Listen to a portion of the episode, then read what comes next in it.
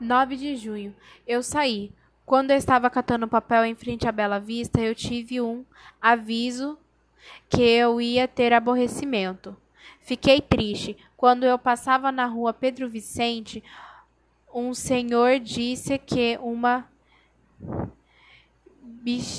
bexiga de borracha deu uma bexiga de borracha à Vera. Ela ficou contente e disse que ele ia para o céu. Quando a Vera nasceu, eu fiquei sozinha aqui na favela.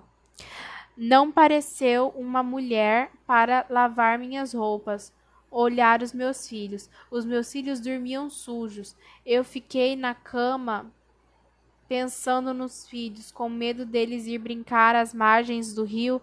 Depois do parto, a mulher não tem forças para erguer os braços.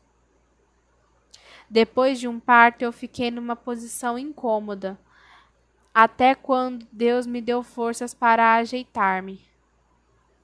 Eu já estava deitada quando ouvi vozes das crianças anunciando que estava passando o cinema na rua. Não acreditei no que ouvia, resolvi ir ver.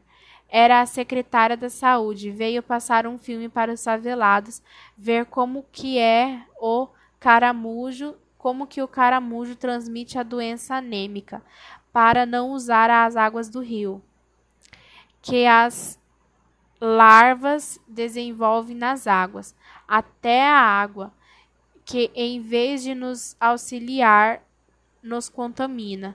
E nem o ar que respiramos é puro, porque jogam lixo aqui na favela.